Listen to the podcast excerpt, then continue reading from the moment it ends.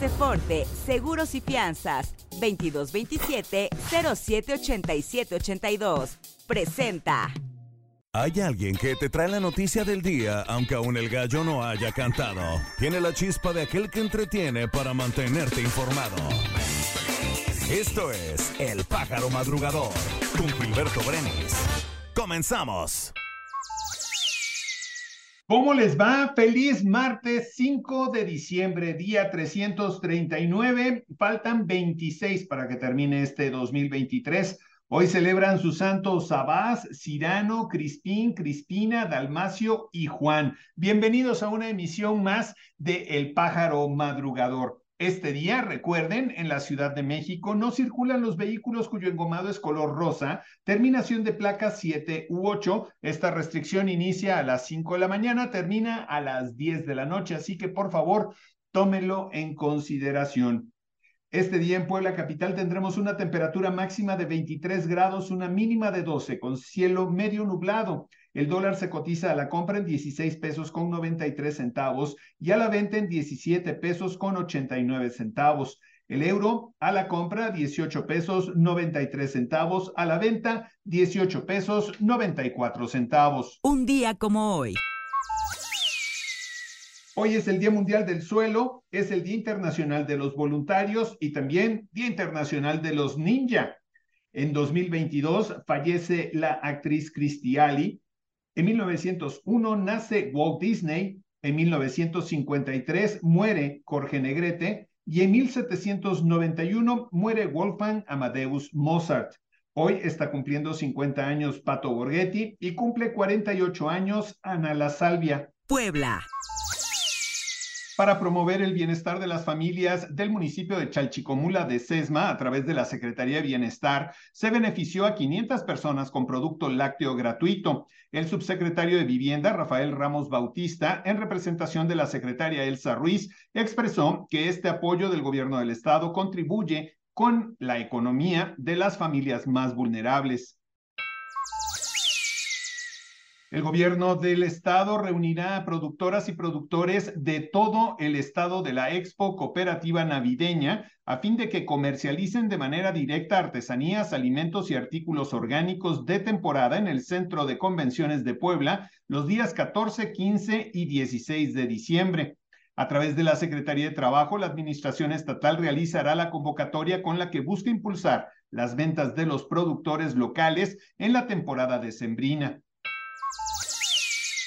Del 6 al 10 de diciembre, el gobierno del estado, a través de la Secretaría de Cultura y el Ayuntamiento de Songosotla, llevarán a cabo la Gran Feria del Café 2023, en la cual las y los asistentes podrán disfrutar de diversos productos a base de café elaborados por productores del municipio, así como actividades recreativas y culturales. La oferta cultural y de actividades que durante diciembre ofrecen los 21 museos estatales está compuesta por 180 eventos de interés para los visitantes locales y extranjeros. Al participar en una rueda de prensa, el mandatario estatal, la directora del organismo Museos Puebla, Anel Nochebuena, refirió que entre las actividades destacan las exposiciones Tesoro del Nilo, albergada en San Pedro Museo del Arte, también en el Museo Internacional Barroco están Hecho en México, Siglo de Oro del Arte Mexicano, que muestra el trabajo de artistas como Frida Kahlo, José Clemente Orozco, Siqueiros, Toledo, Carrington, Cuevas y Varo. Los Caprichos de Goya, los sonidos de Leonardo Nierman, entre otras exposiciones con la finalidad de reforzar la coordinación institucional con los municipios y la federación en materia de seguridad y de esta forma robustecer la lucha frontal contra la delincuencia, el gobernador Sergio Salomón Céspedes Peregrina anunció la puesta en marcha del Plan de Coordinación Fuerza por Puebla. Este programa, enmarcado en el Plan Estratégico por Puebla, Paz, Seguridad y Justicia, consiste en el reforzamiento de la Policía Estatal Preventiva con efectivos de la Secretaría de Marina, Armada de México, en dos etapas, patrullamientos conjuntos y sumándose al esfuerzo de la Guardia Nacional, la Secretaría de la Defensa Nacional y municipios. País. Las autoridades hallaron en Celaya los cinco cuerpos de los estudiantes de la Universidad Latina de México. En primera instancia trascendió que los estudiantes pertenecían a un plantel de la Universidad de Guanajuato, pero la Universidad Latina de México desmintió esto y dijo que pertenecían a sus planteles. La universidad expresó sus condolencias a los familiares y seres queridos de los estudiantes. Que descansen en paz. El próximo 10 de diciembre a la una de la tarde, el Instituto Nacional de Transparencia, Acceso a la Información y Protección de Datos convocará una sesión extraordinaria para elegir al titular de su presidencia por el periodo 2023-2026. La comisionada Julieta del Río Venegas informó que los cuatro comisionados acordaron proceder de esta manera y señaló que ella se registrará como aspirante a dirigir dicho órgano autónomo después de que una persona identificada como María Fernanda, bióloga de 26 años, perdiera la vida a causa de un ataque de un tiburón en las playas de Cihuatlán, Jalisco, las autoridades del estado prohibieron el ingreso a las playas como medida preventiva a los ciudadanos y turistas. La precandidata a la presidencia de la coalición Sigamos Haciendo Historia, Claudia Sheinbaum, se reunió con el embajador de Estados Unidos en México, Ken Salazar, y platicaron sobre la relación entre ambas naciones. A través de redes sociales, Sheinbaum subrayó que al día de hoy ambas naciones son socias comerciales, hay amistad entre nuestros pueblos, cooperación para el desarrollo en un marco de respeto e igual entre naciones. El gobierno expropió 113 terrenos más en Yucatán, Campeche, Quintana Roo, Tabasco y Chiapas para obras del tren Maya. Lo anterior en una declaratoria publicada por la Secretaría de Desarrollo Agrario, Territorial y Urbano, publicada en la edición matutina del Diario Oficial de la Federación. El documento declara de utilidad pública 456.365.29 metros cuadrados en 113 inmuebles de propiedad privada. La Dirección de Epidemiología informó que en Hidalgo se han registrado seis decesos atribuidos a influenza, lo que coloca al Estado como la segunda entidad del país con el mayor número de muertes por este padecimiento. Janet Yellen, secretaria del Tesoro del Gobierno de los Estados Unidos de América, visitará México esta semana, según lo confirmó el presidente Andrés Manuel López Obrador, al señalar que se reunirá con ella en Palacio Nacional. La funcionaria estadounidense, quien por primera vez visita México, será recibida por el presidente López Obrador este jueves 7 de diciembre y de acuerdo con la agenda de Janet Yellen, el tema central del encuentro se enfoca en encontrar nuevas estrategias para combatir el tráfico de fentanilo. Aceforte Seguros y Fianzas, permítenos ayudarte a contratar la póliza para tu auto, tu negocio, tu salud, tu vida. Protege lo que más quieres y que tanto esfuerzo te ha costado. Contáctanos a nuestro WhatsApp 2227 07 87 82 o visita nuestra página aceforte.com.mx. Tu mundo más seguro. Negocios. La inversión fija bruta en México creció un 19.8% interanual entre enero y septiembre de 2023, impulsada en particular por el sector de la construcción, según informó el Instituto Nacional de Estadística y Geografía. Este resultado de enero a septiembre se debió a los avances anuales de 19.2% en la construcción y de 20.5% en la maquinaria y equipo. Mundo. El primer ministro israelí Benjamín Netanyahu se comunicó este lunes por primera vez con el presidente electo de Argentina, Javier Milei, a quien felicitó por su victoria electoral, agradeció su apoyo a Israel e invitó a visitar el país. El gobierno de Nicaragua retiró ayer a su embajador en Argentina, Carlos Midense, por la postura del presidente electo de Argentina, Javier Milei, contra el mandatario nicaragüense Daniel Ortega. El Departamento del Tesoro de Estados Unidos anunció la creación de una fuerza de choque contra el tráfico ilegal de fentanilo semanas después de que China prometió cooperar en la lucha contra este opiáceo sintético que provoca la muerte de miles de estadounidenses cada año. La Casa Blanca advirtió que la ayuda estadounidense a Ucrania se agotará a finales de año y que el presidente ruso Vladimir Putin podría ganar la guerra si el Congreso no se pone de acuerdo para desembolsar más fondos. Biden pidió al Congreso en octubre un paquete de seguridad nacional de 106 mil millones de dólares que incluía ayuda militar para Ucrania e Israel, pero el asunto ha generado divisiones en el Capitolio.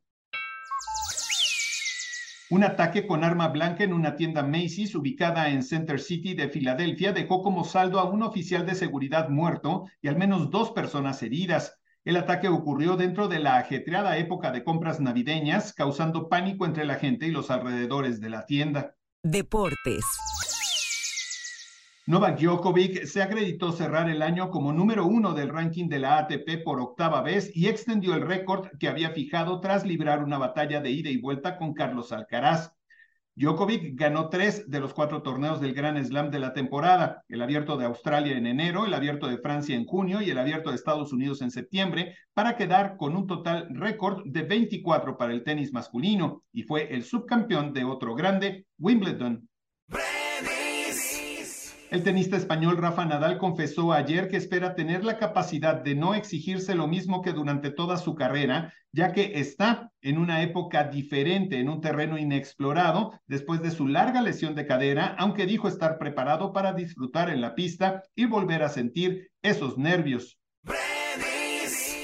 El delantero francés André Pierre Guignac lució entre los jugadores extranjeros que participaron en los cuartos de final del torneo Apertura 2023 de la Liga MX y fue esencial para que los Tigres eliminaran al Puebla y avanzaran a semifinales del certamen. A un par de meses de que se lleve a cabo la máxima justa deportiva, la ministra de Deportes en Francia, Amélie Oudé-Castéra, aseguró que a pesar de las amenazas terroristas no contempla cambiar el recorrido de la ceremonia inaugural de los Juegos Olímpicos de París 2024, la cual debe celebrarse en el río Sena. Actualmente el gobierno francés teme asimismo eventuales repercusiones de ataques terroristas cometidos en su territorio debido a la escalada en el conflicto palestino-israelí que sucede actualmente. Espectáculos. Spotify, el número uno mundial del streaming, anunció ayer la suspensión de unos 1.500 puestos de trabajo, alrededor del 17% de su plantilla para reducir costos. Se trata de la tercera ola de recortes de personal. El grupo sueco ya había anunciado en enero la suspensión de 600 empleados y otros 200 en junio en su división de podcast.